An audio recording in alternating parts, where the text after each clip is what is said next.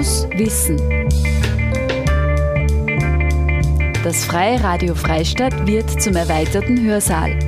Wir bringen Vorträge und Podiumsdiskussionen ins Radio. Aus den Bereichen Gesundheit, Medien, Pädagogik, Ökologie und vieles mehr. Anlässlich des Fall des Eisernen Vorhangs fand heuer im Juli 2021 eine Veranstaltung in Hurni Plana, auf Deutsch Oberplan in Südböhmen statt. Die Feierlichkeiten waren eigentlich schon für den Sommer 2020 geplant, mussten aber pandemiebedingt auf heuer verschoben werden. Darüber hinaus feierte man auch das 30-jährige Jubiläum der Partnerschaft mit der Gemeinde Ulrichsberg im oberen Müllviertel. Im Rahmen der Veranstaltung wurden zwei Ausstellungen eröffnet. Die eine trug den Titel Die Könige des Böhmerwaldes, die zweite Überwindung der Todesmauer. Ebenfalls fand ein Vortrag von Ludjek Svoboda mit dem Titel Kralove Shumavi, die Könige des Böhmerwaldes statt. Der Abend endete mit einer Filmvorführung, wo Interviews von Vertriebenen der deutschen Volksgruppe gezeigt wurden kommentiert von Jan Blaschek vom Verein Postbellum. Hören Sie jetzt im Anschluss den Vortrag vom Historiker Ludjek Svoboda mit dem Titel Die Könige des Böhmerwaldes, in dem er das Wirken der Spione in den Jahren 1948 bis 1955 an der Grenze der Tschechoslowakei zu Deutschland und Österreich behandelt. Ins Deutsche übersetzt hat Nikola Mikischkova. Das Freie Radio Freistadt war mit dabei bei der Veranstaltung. Der Mitschnitt stammt vom 2. Juli 2021, aufgezeichnet im Kultur- und Informationszentrum in Hurny Plana. Dobrý den, já jsem velice rád, děkuji pořadatelům za pozvání a paní překladatelce za spolupráci, která tady ještě uvidíme, jak nám to vlastně společně bude. E Přednášku, jsme máme takovou představu, jsme se bavili tak hodinku s tím, že bychom potom nechali čas pro všechny vaše případné dotazy, které se nemusí týkat jenom králu Šumavy, tedy respektive problematiky přechodu státních hranic v, těch, tom období let 1948 až 1955, ale můžete se ptát vlastně na cokoliv, co se týká v souvislosti s tím obdobím kommunistickým v těch letech 48 až 89. Guten Tag, danke für die Einladung.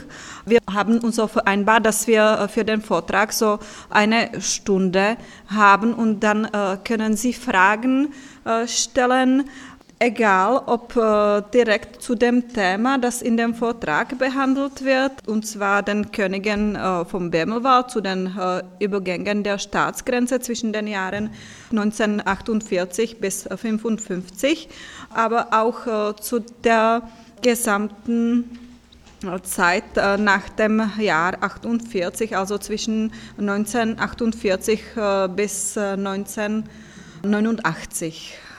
Samotná, proč vlastně králové Šumavy? A e, je to při tom takovým bližším pohledu by se mohlo zdát, že to je téma e, nebo pojem, který souvisí hlavně tedy s komunistickou propagandou z toho, z toho období a s tím, co se týče všechno těch přechodů státních hranic. Warum eigentlich äh, die äh, Könige vom äh, Böhmerwald. Man könnte den Eindruck haben, dass es mit der kommunistischen Propaganda zusammenhängt und mit den Übergängen der Grenze. Do širšího povědomí vstoupil, vstoupilo označení Král Šumavy v souvislosti s filmem, který všichni, co jsme našinci znát budeme, naši asi tady rakouští sousedé ten film znát nebudou. Film z roku 1959 od režiséra Karla Kachyni, který se tedy jmenuje Králové Šumavy. Diese Bezeichnung Könige vom äh, Böhmerwald wurde breiter bekannt äh, im Zusammenhang mit einem Film, der in Tschechien bekannt ist, und zwar einem Film vom Jahre 1959 von dem Regisseur Karel Kachyně, der eigentlich Král Šumavy, der König vom Bämerwald heißt, dieser Film. Das ist in Tschechien bekannt, in Österreich vielleicht nicht. Pravda je taková, že termín král, nebo chceme-li králové Šumavy, máme poprvé zaznamenaný v pramenech už v roce 1952. Die Wahrheit ist so, dass äh, dieser Termin, der König vom Bämerwald, zum ersten Mal in den Urkunden im Jahre 1952 erwähnt wurde. Äh, na sklonku tohoto roku tehdejší krajský velitel státní bezpečnosti Jaroslav Bouzek psal zprávu pro velitelství státní bezpečnosti o bezpečnostních poměrech na území tehdejšího kraje České Budějovice. Am Ende dieses Jahres 1952 hat der Vorsitzende der Kreisverwaltung der Staatspolizei Wladimir Bousek einen Bericht äh, geschrieben und zwar zu der Situation in dem Grenzgebiet oder auf dem Gebiet des Kreises äh, České Budějovice geschrieben für seine Vorgesetzten in Prag. Jako jeden z největších problémů Jižních Čech, tehdy jako podstatě všech krajů s Rakouskem a e, s pozdějším tedy západním Německem, bylo, byly uváděny nelegální přechody státních hranic. Eines der größten Probleme, die erwähnt wurden, waren die illegalen Übergänge der äh, Staatsgrenze. Äh, jako, a on právě píše, já tady budu citovat to, co on napsal, v pohraničních okresech je zúmyslně reakcionáři vybájená svatozář kolem vyhlášených agentů, jako je Josef Hasil a další. Er schreibt in seinem äh, Bericht, und das ist eine äh, Zitierung, jetzt frei übersetzt, also in den Grenzbezirken wird absichtlich eine Gloriole gemacht äh, durch die Reaktionäre rund um die berühmten Agenten. Reakce jim připojuje jména nezranitelných králů Šumavy. Und die Reaktion äh, gibt ihnen die Namen der unverwundbaren Könige vom Bämerwald. Äh, Bouzek tím tedy nastínil ten jeden z největších problémů, který se z pohledu tehdejší státní bezpečnosti tedy objevoval, jak už jsem o tom říkal, týkající se přechodu státní hranice, který prováděli vlastně takový dva typy lidí, a sice agenti chodci a převaděči. Bousek von der Staatspolizei hat äh, damit das größte Problem äh, angeschildert, und zwar die Übergänge der Staatsgrenze, die von äh, zwei Typen von, von Menschen durchgeführt äh, wurden. Und zwar waren das die Fußgängeragenten und die Überführer. Eh, jako první bych pohovořil o agentech chodcích, které, pokud tedy můžeme hovořit o nějakých projevech protikomunistické rezistence v tomto období, tak jsou to právě oni. Podotýkám ale, že samozřejmě, když se potom podíváte na ty příběhy jednotlivých z nich, tak e, ta situace není tak černobílá, jsou to často komplikované osobnosti, ale o tom tady nebudeme to tak, tak komplikovat a mluvit o tom. Chtěl bych o tom mluvit spíš obecněji. Zuerst äh, werde ich kurz das Thema der äh, Fußgängeragenten äh, behandeln. Das war eigentlich äh, die typische Resistenz äh, gegen das kommunistische Regime. Zwar war dieser Widerstand nicht so schwarz-weiß, das war nicht einfach. Äh, meistens waren das komplizierte Persönlichkeiten, aber ich werde das so allgemein behandeln, im Detail jetzt nicht. Případě agentů chodců se jednalo o dávný a tradiční způsob získávání zpravodajských informací. A to tak, že dotyční lidé přecházeli přes zelenou hranici na území druhého státu a tam se snažili získat informace, které zajímaly tu druhou stranu. Týkaly se vojenství, bezpečnostní situace, hospodářství, nálad obyvatelstva a podobně. Die äh, Fußgängeragenten, das war eigentlich eine traditionelle Tätigkeit, was äh, an der Grenze ausgeübt wurde zur äh, Gewinnung von geheimen äh, Informationen für die Geheimdienste, wo die Personen, äh, die meistens die sogenannte grüne Grenze überschritten haben, um die Informationen äh, zur Sicherheit, äh, Wirtschaft, Militär, zu den äh, Launen in der Bevölkerung gewinnen sollten. Státní bezpečnost v případě agentů chodců, nebo takhle, občas se narazíme na to, že se dnes tvrdí, že ten termín agent chodec je termín prosazovaný komunistickou státní bezpečností. Heute kann man äh, ab und zu hören, dass dieser Termin Fußgängeragent äh, ein Termin, das äh, von der geheimen Staatspolizei durchgesetzt äh, wurde. To není pravda, protože agenty chodce používala už prvorepubliková tajná služba vojenská, československá, která je vysílala do Německa a Rakouska zjišťovat informace. Das stimmt aber nicht, äh, weil diese Fußgängeragenten bereits äh, während der äh, Ersten Republik eingesetzt wurden, und zwar im Dienst des geheimen tschechoslowakischen Militärdienstes. Und die wurden nach Österreich und Deutschland ausgesandt. Státní, Československá státní bezpečnost po únorovém převratu v roce 1948 používala tenhle termín ve dvou případech. Von der äh, tschechoslowakischen Geheimen Staatspolizei wurde dieser Termin nach dem Jahr 19, äh, nach der Wende im Februar 1948 in zwei Fällen verwendet. Za prvé to byli vlastní agenti státní bezpečnosti, kteří byli vysíláni na území Rakouska a Spolkové republiky Německo. Erstens waren das die äh, eigenen Agenten der, der geheimen Staatspolizei, äh, die nach Österreich und äh, die Bundesrepublik Deutschland ausgesandt wurden. Äh, tam vykonávali špionážní aktivity, případně některé další, podělili se třeba na únosech nepohodlných osob z Rakouska a ze Spolkové republiky Německo do Československa. Da haben äh, sie äh, Spionage äh, durchgeführt und weitere Aktivitäten. Zum Beispiel haben sie auch Personen nicht freiwillig in die Tschechoslowakei gebracht. Pokud byly tyto únosy prováděny třeba v Rakousku, respektive v, z okupačních zón USA a britské v Rakousku, tak byly do Československa dopravováni přes Mikulov, případně přes České Velenice. Samozřejmě všechno v přísném utajení.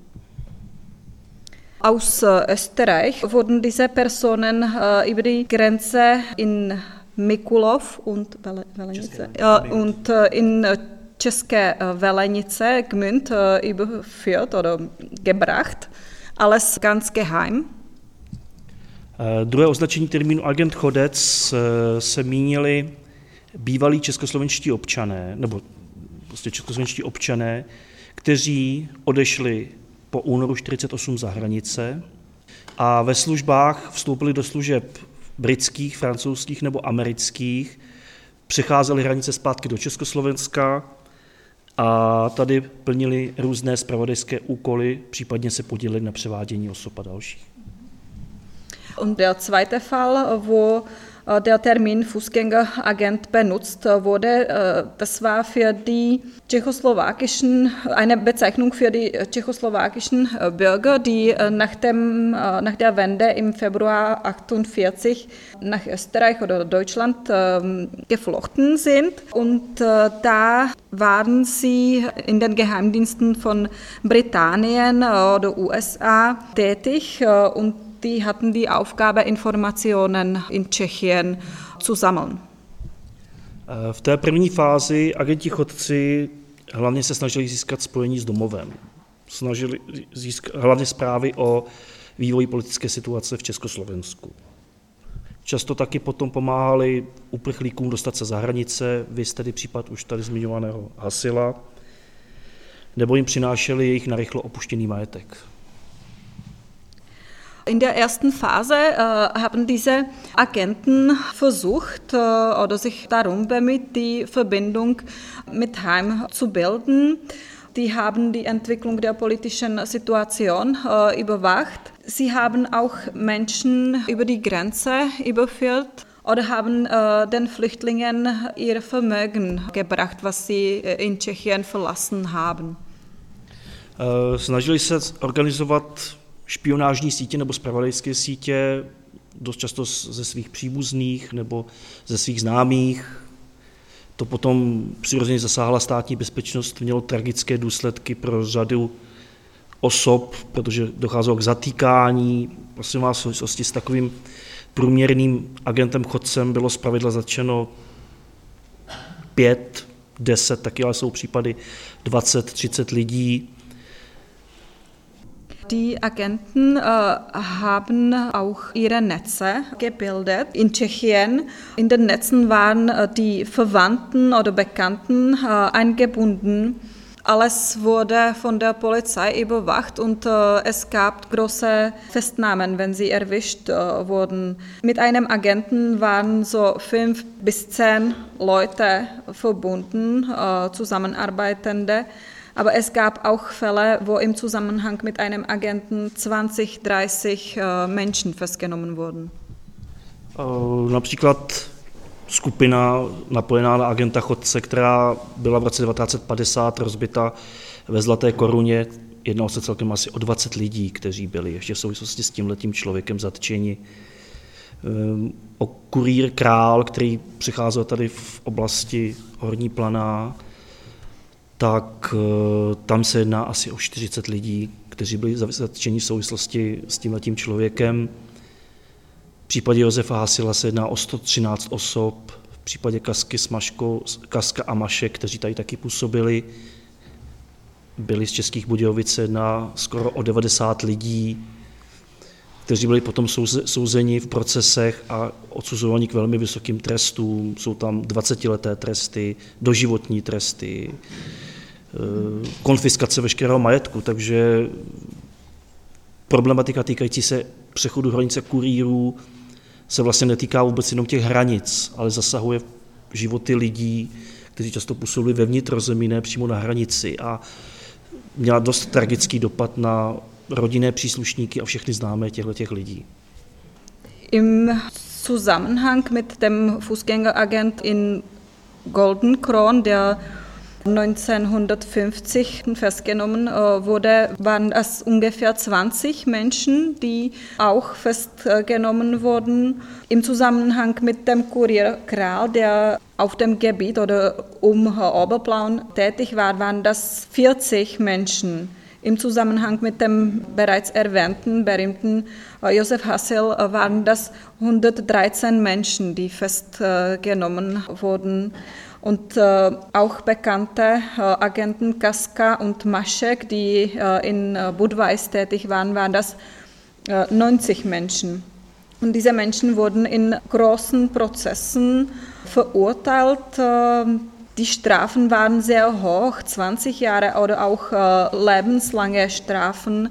Sie haben ihr Vermögen verloren und dieses Thema betrifft nicht nur das Grenzgebiet, das hat in die Leben der Menschen auch im Inland eingegriffen und die Folgen waren wirklich tragisch.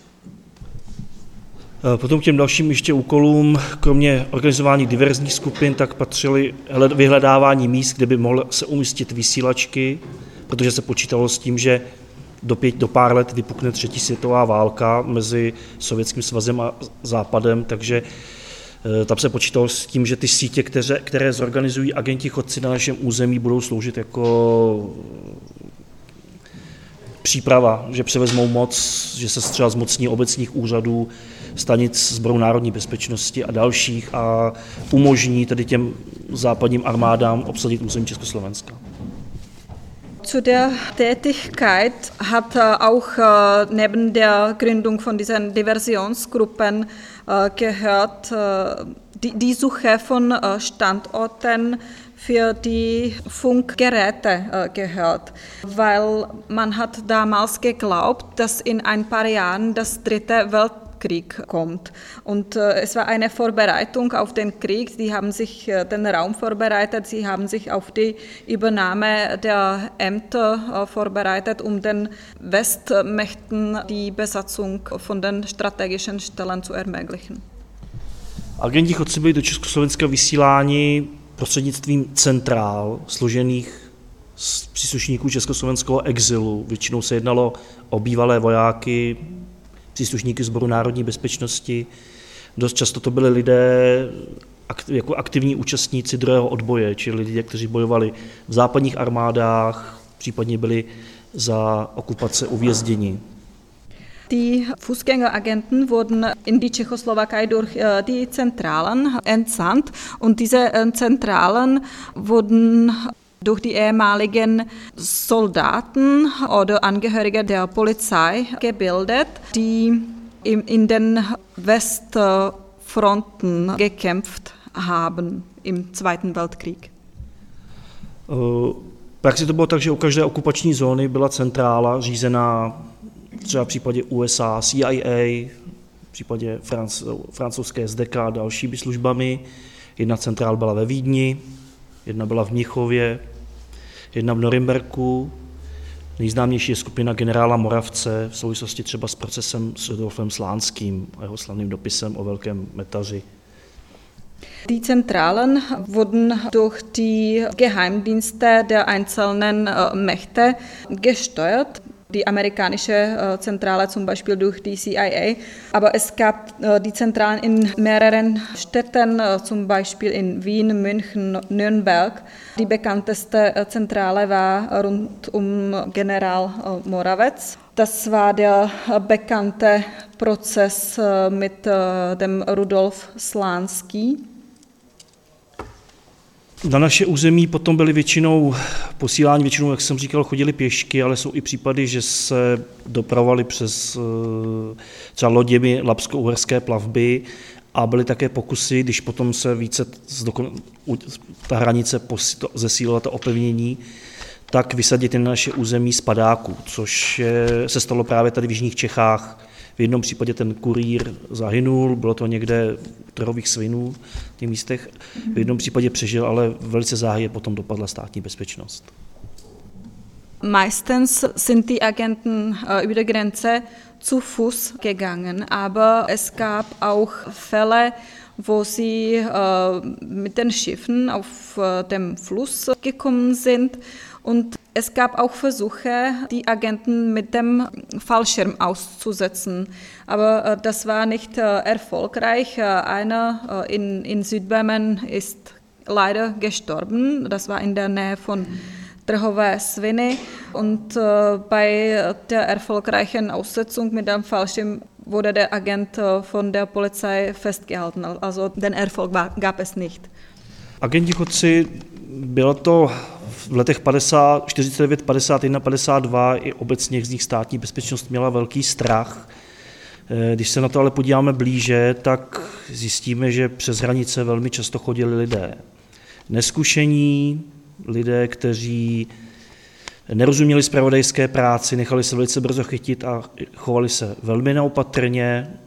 Velmi slavný je případ, jestli jste ho zaznamenali, Eh, který se týkal Milana Kundery, spisovatele a kurýra, který ho nahlásil, nebo kterého on měl údajně nahlásit. Ta situace zase byla trošku jinačí, ale můžeme se potom k tomu vrátit v dotazech. In den uh, Jahren 1949 bis 52 hatte die uh, geheime Staatspolizei Angst vor den Agenten. Aber meistens waren diese Fußgänger, Agenten, nicht äh, erfahrene Menschen, die kein Training hatten, die Aktivitäten vom Geheimdienst nicht verstanden haben. Ganz berühmt äh, ist der Fall rund um den Schriftsteller Milan Kundera.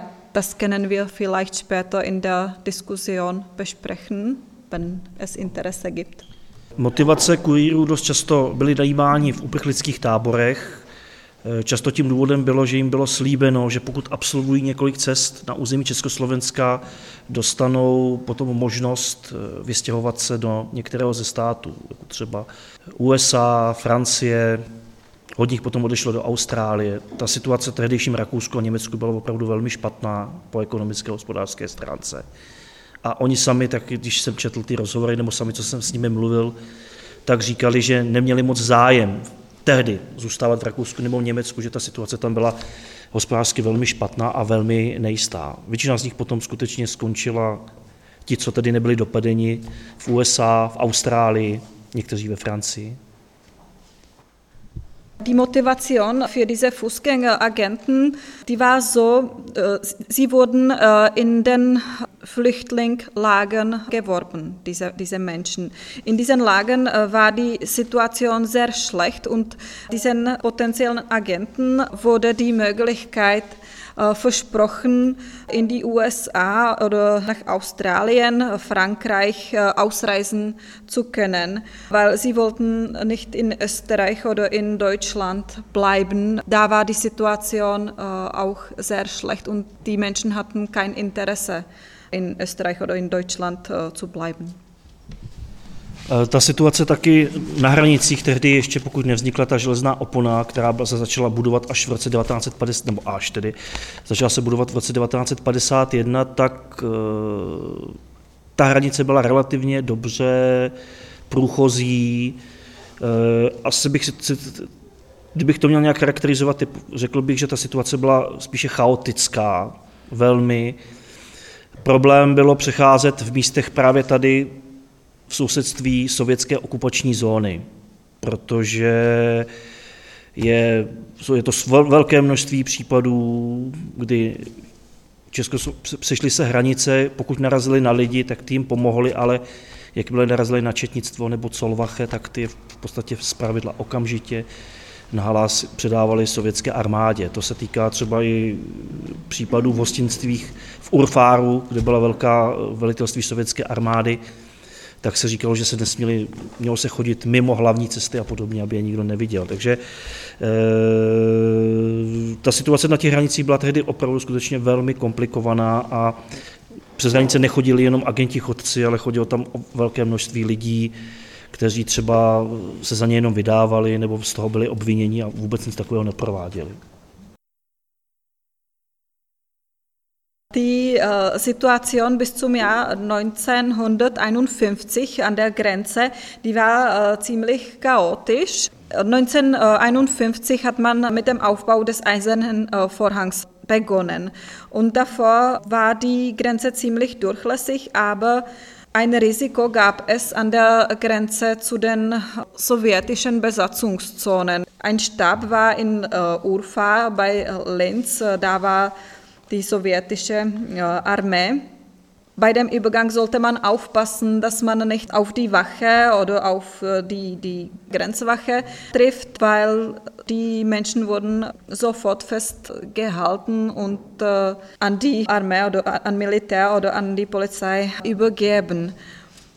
Propaganda označovala agenty chodce, nebo kurýry, chcete-li, jako, často jako vrahy, jako ti, kteří slouží západu, slouží za jídářský groš, čili to jsou takové ty fráze, které jsou velmi známé jako lidi, nebo jako osoby, které se deštítí používání žádného násilí a žádné zrady. Konec konců ten film právě Král Šumavy byl takovou klasickou ukázkou propagandy a podotýkám velmi dobře, ten film je velice dobře natočen po umělecké stránce, čili eh, propagandisticky působil opravdu velmi dobře.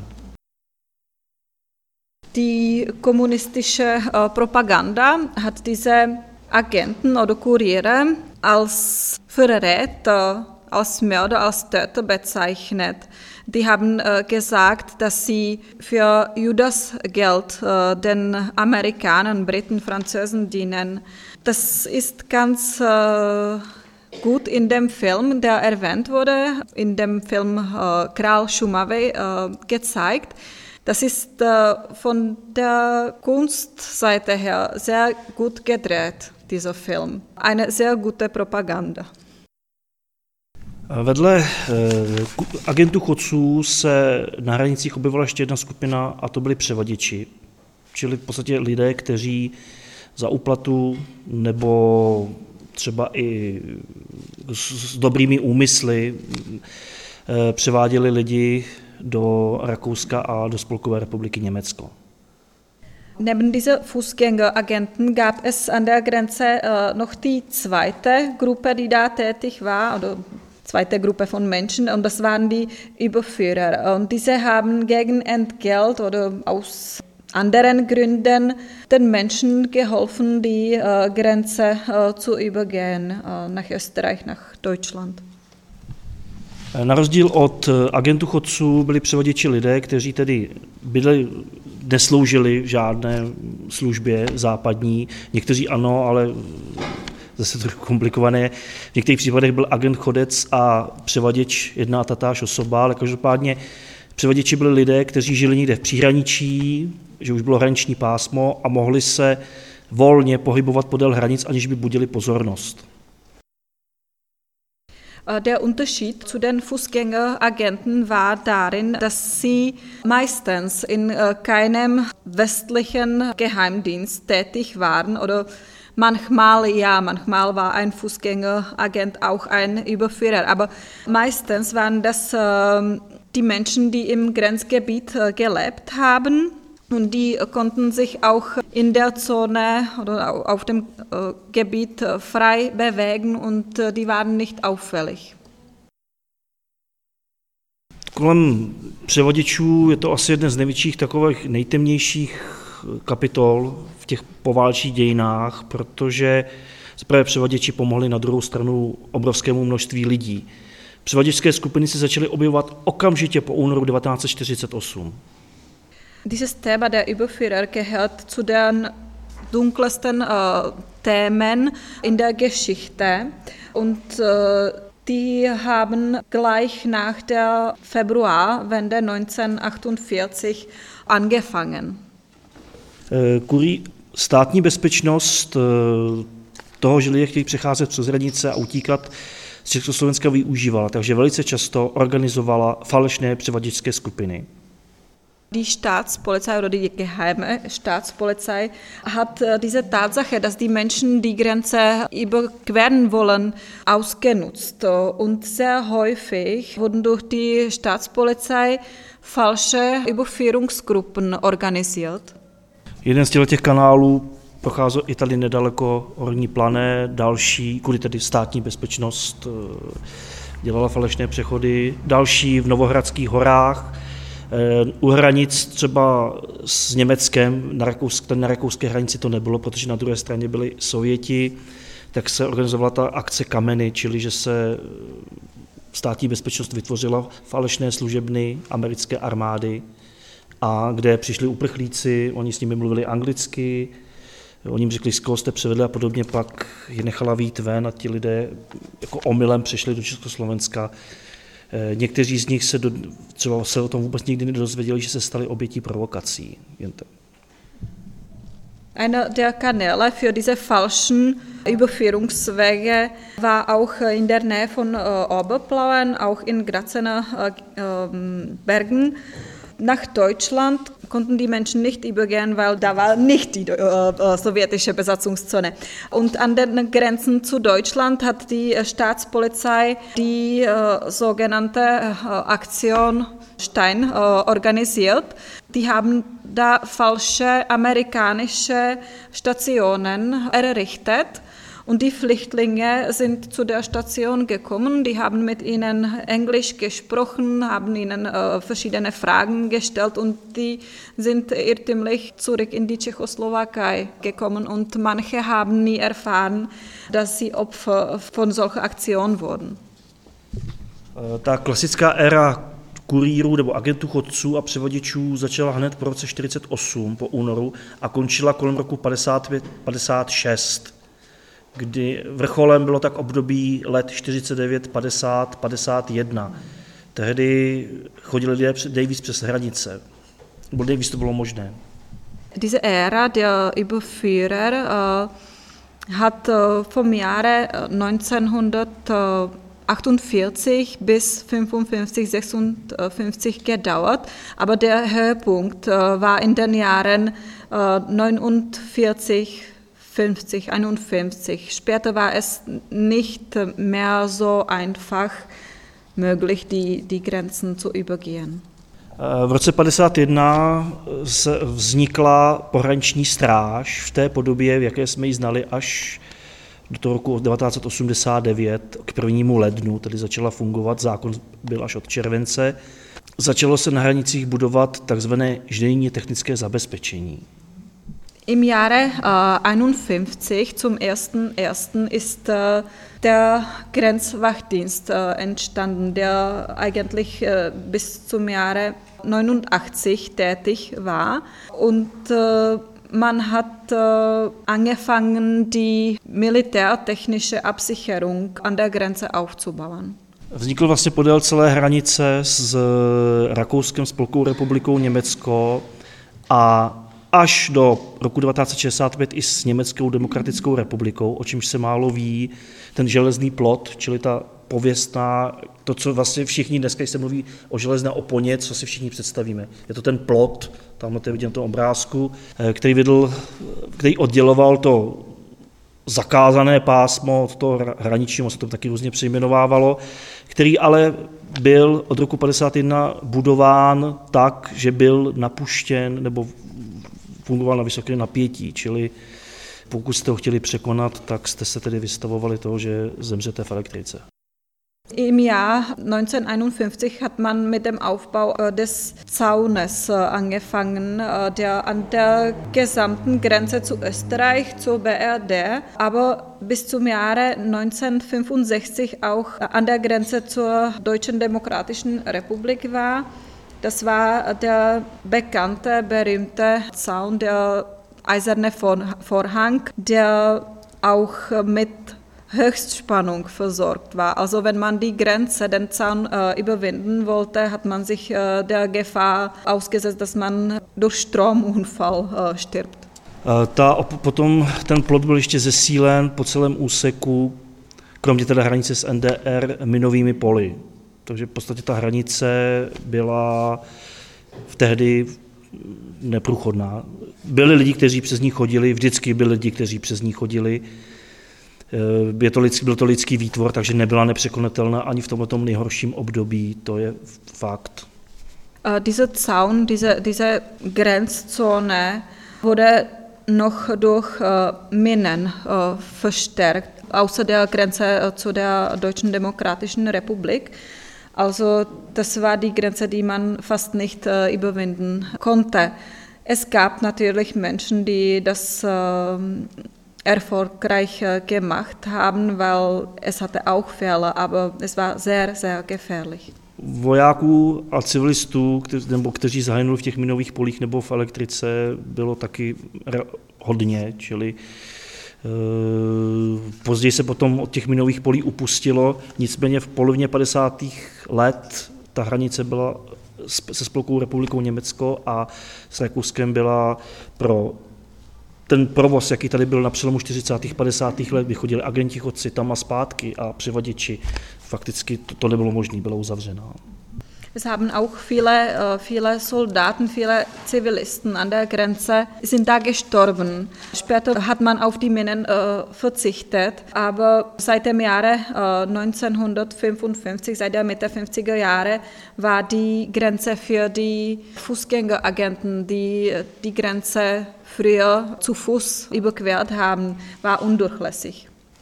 Vrátíme se k těm pojmům králové Šumavy. Dnes si spojujeme hlavně s jedním jménem, Josef Hasil. Ovšem, ještě před několika lety se dost často mluvilo o Kiliánu Novotným. Wenn man äh, zurück äh, zu dem Namen, zu der Bezeichnung, die Könige Böhmerwalds kommt, wird diese Bezeichnung heute vor allem mit einem Namen, und zwar mit dem Josef Hassel verbunden. Aber früher, vor einigen Jahren noch, äh, hat man von Kilian Novotny gesprochen. Tam je äh, těch jmén, ale často se jmenuje mnohem víc právě knížka Davida Žáka, která vyšla před několika lety, věnovaná Josefu Hasilovi, vyvolala takový zvýšený zájem, tak hodně to dělali většinou novináři, publicisté, kteří se předháněli v tom, kdo je král Šumavy. Já jsem tehdy několikrát musel být i do televize a vysvětlovat, proč je ten král Šumavy a proč není a takový, takovýhle věci. Faktem tedy je, že v souvislosti s tím se objevují i další jména, Kaska, Mašek, o kterém jsem tu hovořil, případně František Král, o kterém jsem tady už hovořil, který přecházel tady v tomto úseku a e, zahynul na rotě Koranda právě, když se pokoušel přejít e, v úseku tehdejší roty Koranda, právě ty, ten, ty želez, ty, zabil ho elektrický proud, tedy pokoušel se přes, přejít přes to, přes to opevnění, už přes ty elektrické dráty a zabil, zabil ho elektrika. Vor ein paar Jahren äh, wurde ein Buch, der die Rückkehr des Königs von Böhmerwald von äh, David Jan Jacques herausgegeben und dieses Buch widmet sich gerade dem Josef Hassel. Aber es waren mehrere Agenten, mehrere, die den Namen Könige vom Böhmerwald verdienen. Und das waren die Agenten Kaska und Maschek, die ich schon erwähnt habe, auch der František Kral, der auf dem Gebiet oder in der Gegend von Hornplana tätig war. Der ist äh, bei dem Übergang äh, der Grenze äh, gestorben zwischen dem Zaun durch Stromunfall. Asi nejznámější, jak už jsem hovořil, je právě Josef Hasil. S jehož označením jako král Šumavy nebo vládce Šumavy se setkáváme i v materiálech státní bezpečnosti, které státní bezpečnost sehnala různě, se zabývala takovou tou šuškandou, co lidi o něm všude říkají a vyprávějí. Mit der Bezeichnung der König vom Böhmerwald wird aber meistens der Josef Hassel verbunden und äh, mit dieser Bezeichnung wird er auch in den Unterlagen der geheimen Staatspolizei erwähnt, weil äh, die Staatspolizei hat sich auch äh, mit den Gerüchten, was äh, unter den Menschen gesagt und äh, geflüstert äh, wird, beschäftigt. Celkem běžně se v letech 51, 52, 53 setkáváme v hlášení státní bezpečnosti, co slyšeli o Hasilovi, že Hasil pobil 240 pohraničníků, že společně se svým kamarádem osvobodil svoji manželku z věznice z Plzně, že dokáže, že dokáže překonat minová pole a tu stěnu nabitou elektrikou, takže ji přeskočí, že skáče jako opice po stromech. Běžně se mluví o, o něm jako o králi Šumavy, jako o vládci Šumavy, pak se objevují zprávy takového toho typu, že byl viděn v Plzni, v Mostě, v Praze, v Českých Budějovicích, přičemž my víme, že Hasil nikdy nepřekonal takovou tu vzdálenost 20-30 km od státní hranice. In den Unterlagen der Geheimpolizei wurde aufgenommen, was äh, man von den, von den Menschen gehört hat. Und da gab es solche, solche Sachen, dass er 40 Mitglieder der Grenzwache ermordet hat, dass er über den Zaun springt, äh, dass er wie ein Affe springt. Die gaben ihm den Namen der König vom Bämmerwald, der Herrscher vom Bämmerwald. Da gab es auch ein Gericht, dass er seine Ehefrau vom Gefängnis in Pilsen befreit hat und äh, über die Grenze gebracht hat, dass man ihn in Pilsen äh, gesehen hat, in Most, in Budweis. Aber das war nur Gerüchte, weil man weiß und es ist belegt, dass äh, er sich nur in dem Gebiet so 20 bis 30 Kilometer weit von der Grenze bewegt hat. V případě Josefa Hasila vlastně můžeme, protože pak ta paměť zanikla, trošku v přímém přenosu sledovat, jak se formuje v lidovém vyprávění existence hrdiny typu Jura Jánošík a další takový zbojníci, protože některé ty látky, které se vypráví, že osvobodil někoho z věznice a další, my ve folklorních vyprávěních známe třeba v případě Jury Jánošíka nebo některých dalších hrdinů folkloristických, Jesse Jamese třeba, jo, čili eh, je to věc vlastně evidentně, která je taková archaičtější, tradičnější a s živým hasilem, ale prosím vás, nemá vůbec nic společného. Rund um kann man ganz gut beobachten, wie sich in äh, der Folklore-Tradition die Legenden äh, bilden, wie ein Held entsteht. Äh, das war auch der Fall von zum Beispiel Jura Janoschik oder Jesse James und solche Gerichte und Legenden. Aber diese, diese Legende, die hat mit dem tatsächlichen Hassel nichts zu tun. Skutečný Josef Hasil se narodil v roce 1924 a tady pro vás může být zajímavé, že svoji kariéru převaděče začal na Zvonkové, nedaleko odsud. Der äh, wirkliche äh, Josef Hassel ist äh, 1924 geboren und für Sie kann äh, interessant sein, dass er mit seiner Karriere des Überführers in äh, Zvonkova äh, begonnen hat. Jako příslušník SNB, tehdy on byl příslušník Sboru národní bezpečnosti, u porančního útvaru tehdejšího SNB, se podílel na převáděli lidi přes hranice a zabloudil. Byl popral se s příslušníky německé pohraniční stráže, vrátil se zpátky, byl zatčen a odsouzen na 9 let. Er war im Dienst äh, der Nationalsicherheit, also im Dienst der äh, Grenzpolizei tätig. Und in diesem Dienst hat er den Menschen geholfen, die, die Grenze zu überqueren. Und einmal äh, bei dieser Überführung hat er sich verirrt, hat den falschen Weg gegangen und äh, hat sich im Kampf der deutschen Polizei geraten und äh, nach äh, diesem Inzident wurde er festgehalten und äh, verurteilt äh, zur Strafe von neun Jahren. V červnu 1949 uprchl z vězení do Spolkové republiky Německo. Nebo do Bavorska, tehdy to ještě byla americká okupační zóna. Im Juni 1949 äh, ist er vom Gefängnis äh, geflochten, und zwar nach äh, Bayern. Přes hranice chodil v letech 1949 až 1951, někdy se uvádí 1952.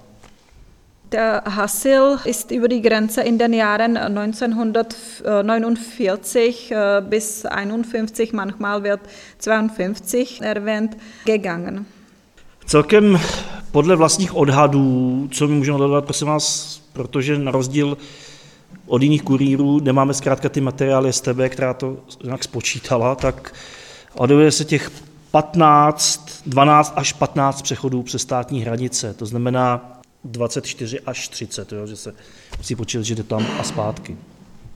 Was man weiß von seinen Schätzungen ist, dass er 12 bis 15 Grenzüberquerungen absolviert hat, also 24 bis 30, weil man hin und zurück rechnen muss. Das ist seine Schätzung, weil man die Unterlagen der Staatsgeheimpolizei leider nicht hat. Die wurden äh, vernichtet. Celkem podle vlastních odhadů převedl 18 až 20 lidí. Mně se podařilo v podstatě všechny, téměř všechny identifikovat, v některých případech se mi to zkrátka nepovedlo protože většinou potom státní bezpečnost eh, v pozdějších letech se vytvářela evidenci lidí, kteří odešli za hranice, tak se to dá dohledat. Tak nějak jsem si vytipoval, že se jednalo pravděpodobně o tyhle ty lidi, ale eh, jak říkám, ta evidence v tom jde dělat velmi těžko. Nach seinen Schätzungen äh, hat er 18 bis 20 Menschen überführt.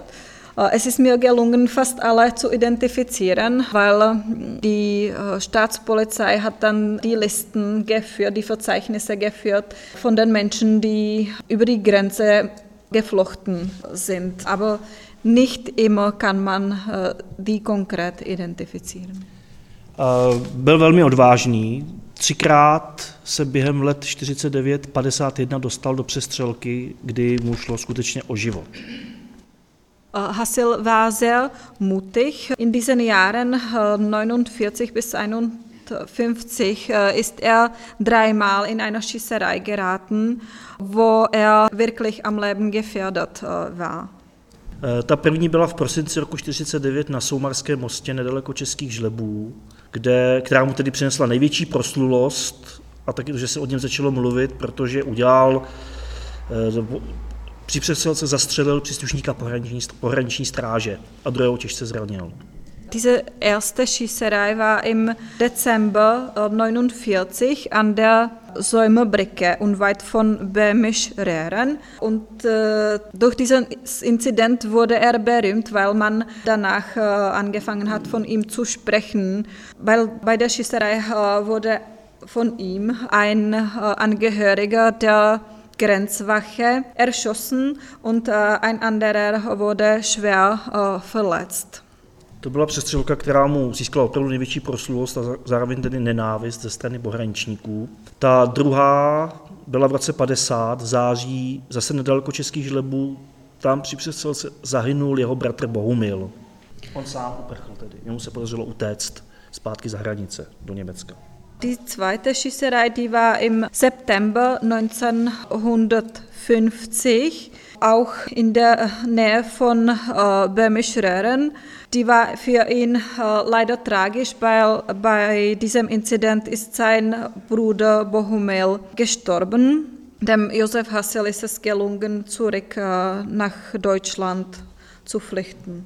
K poslední přestřelce došlo 6. května roku 1951 nedaleko Cazova, asi 200 metrů od státní hranice. Šel se dvěma kurýry, přičemž jeden z nich, Antonín Kubala, bývalý příslušník eh, policie, který uprchl do Německa, byl zraněn do krku a dopadl státní bezpečností. Hasilovi se tehdy opět podařilo rozstřílet se zpátky do Německa.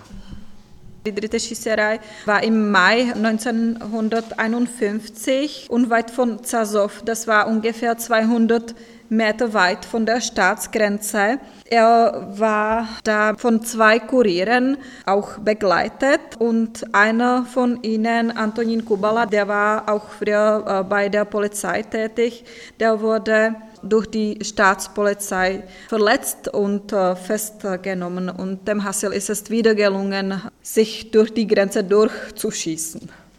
Eh, tím druhým králem Šumavy, a pak tedy jenom ve stručnosti, pak abych jsme dali spíš ota, prostor ota, dotazům, byl sudecký Němec Kilian Novotny, ale o něm toho víme skutečně velmi málo.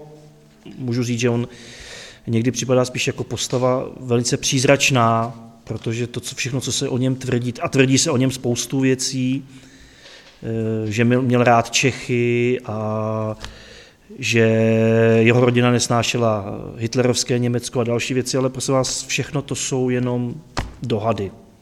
Reálných věcí o něm vůbec moc nevíme. Der zweite sogenannte König vom Böhmerwald war ein Sudeten-Deutscher, Kilian Novotny. Von ihm hat man aber sehr, sehr wenig Informationen. Ich denke, es ist eher so ein Phantom, von dem man Es wird gesagt, äh, seine Familie hat Tschechen geliebt, äh, seine Familie äh, hasste Hitler Deutschland, aber das sind wirklich Gerüchte, nichts ist belegt. Všechno, co o něm víme, tak víme z výslechů státní bezpečnosti, protože při své poslední cestě v roce 50 se dostali do přestřelky. On byl těžce zraněn, podařilo se mu vrátit zpátky do Německa. Jeho společník Bouslav Beneš byl popraven potom v Československu. Alles, was man äh, von ihm weiß, ist von den Verhören der Staatsgeheimpolizei. Bei seinem letzten Grenzübergang im Jahre 1950 wurde er verletzt, aber es ist ihm gelungen, zurück nach Deutschland zu kommen. Und sein Begleiter, Bohuslav Beneš, wurde in Tschechien später entrichtet. On sám o sobě tvrdil, že absolvoval letech 46 až 48 2000 přechodů přes státní hranice, což je číslo, který je podle mého soudu naprosto mimo realitu a je zcela nemožné. A to teda potvrzuji, že svou kariéru pašerák, o čemž víme, začal už ve 20. letech. Er selbst hat behauptet, dass er in den Jahren äh, 1946 bis 1948 2000 Übergänge absolviert, realisiert hat. Aber das, ist, das sind Zahlen, die ganz uh, unrealistisch sind. Vielleicht zählt er dazu auch seine Schmugglertätigkeit, mit der er bereits in den 20er Jahren des uh, 20. Jahrhunderts angefangen hat. Víme, že byl za první republiky odsouzen za pašeráctví už v Linci, dokonce krajský soudem v Linci, Eh, v Prachaticích, v Kaplici, dokonce jeho rajon byl skutečně velmi rozsáhlý, byl dopaden například u, u horního dvořiště, taky když přecházel hranici a pašoval tabák. Eh, konec konců, podle svědectví lidí, kteří s ním chodili přes hranice, tak víme, že on vždycky ty lidi sice převáděl a vedle toho tedy měl ještě jak se říká, vedlejšák, že podle toho jednoho svědectví Randák tak říká, že je potkal ještě s jedním a že z nich na byl cítit tabák. Čili pašoval hodně tabák od nás do Německa. Es ist bekannt, dass er bereits während der Zeit der Ersten Republik für Schmugglerei äh, verurteilt äh, wurde beim Kreisgericht in Linz. Er wurde auch äh, in, bei Prachatice, bei Kaplice ergriffen.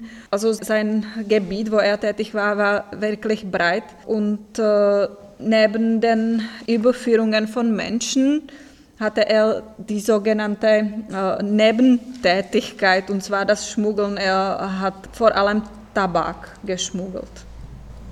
Vrátíme se k, opět ještě na, na závěr k tomu samotnému pojmu král Šumavy, tak pravděpodobně, aspoň to je moje teorie, kterou ale zatím momentálně nemůžu nějak prokázat, tak vznikla někdy ještě před válkou ve 30. letech v souvislosti právě s pašeráky, kteří chodili přes hranice. Ale to je prosím vás moje teorie, kterou tady nemůžu nějak potvrdit. Můžete se mnou nesouhlasit, rozumím vám, rozumím tomu, jo. E, každopádně ale pravděpodobně vznikla za zcela úplně jiného sociálního historického kontextu. V době, kdy ještě to obyvatelstvo tady bylo hodně německý, to většinou německý. A co se asi můžeme domnívat, Wenn man zurück äh, zu der Bezeichnung, zu dem Begriff Könige vom Böhmerwald kommt, so habe ich eine Theorie, wie dieser Begriff äh, entstanden ist. Und zwar glaube ich, das war bereits in den 30er Jahren im Zusammenhang mit den Schmugglern. Aber das war ein ganz äh, anderer sozialpolitischer Kontext. Die Bevölkerung war überwiegend deutsch auf diesem Grenzgebiet. Týká se to právě těch pašeráků, život na hranicích tehdy v tom období vlastně ty pašeráci v podstatě nebyl by možný bez toho pašování. Eh, byli to lidé, kteří znali dokonale terén, uměli se v něm pohybovat a současně tedy se dokázali postavit tím, případně těm strážcům hranice, kteří proti ním stříleli. Takže tam já se jsem přesvědčen, že byly i ty sympatie vůči těm lidem. Že ten pašerák nebyl tehdy vnímán na těch hranicích jako někdo špatný. Konec konců zase Češi znáte film velmi populární pro děti, Krakonoša Ližníci, kde docela věrně je ukázaná ta postava toho pašeráka. Jo. Takže e, ta situace tady na, Šumav, na Šumavě a na Novohradských horách a v Českém lese nebyla o nic lepší. Jo. Takže e, pašerák nebyl nepřítel v podstatě, ale byl to hrdina, který do jisté míry pomáhal to příhraničí zásobovat komoditami, které byly jinak nedostupné nebo předražené. Zároveň člověk, který se nebál postavit četníkům, policii, finanční stráži a to podle mě překonalo i ten poválčené vyhnání Němců a ty změny sociální a přineslo se potom to označení prostřednictvím Novotného a Hasila se ze všeobecně na ty převaděče. To je moje teorie, prosím vás jenom. Ale... A tím bych dal potom prostor dotazům.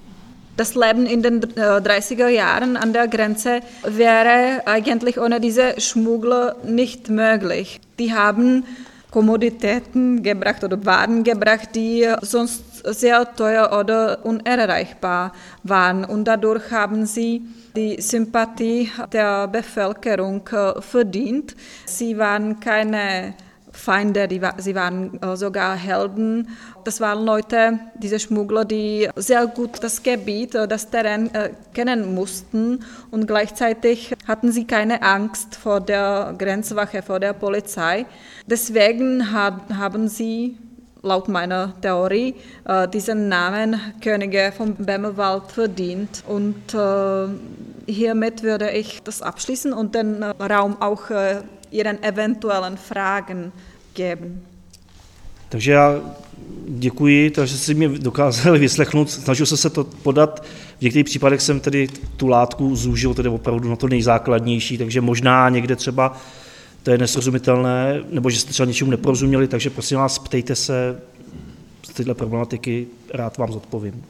Also ich äh, bedanke mich, dass Sie Ihre Aufmerksamkeit meinem Vortrag gewidmet haben. Sie hörten den Mitschnitt eines Vortrages zum Thema Kralove Shumavi, die Könige des Böhmerwaldes. Aufgezeichnet am 2. Juli 2021.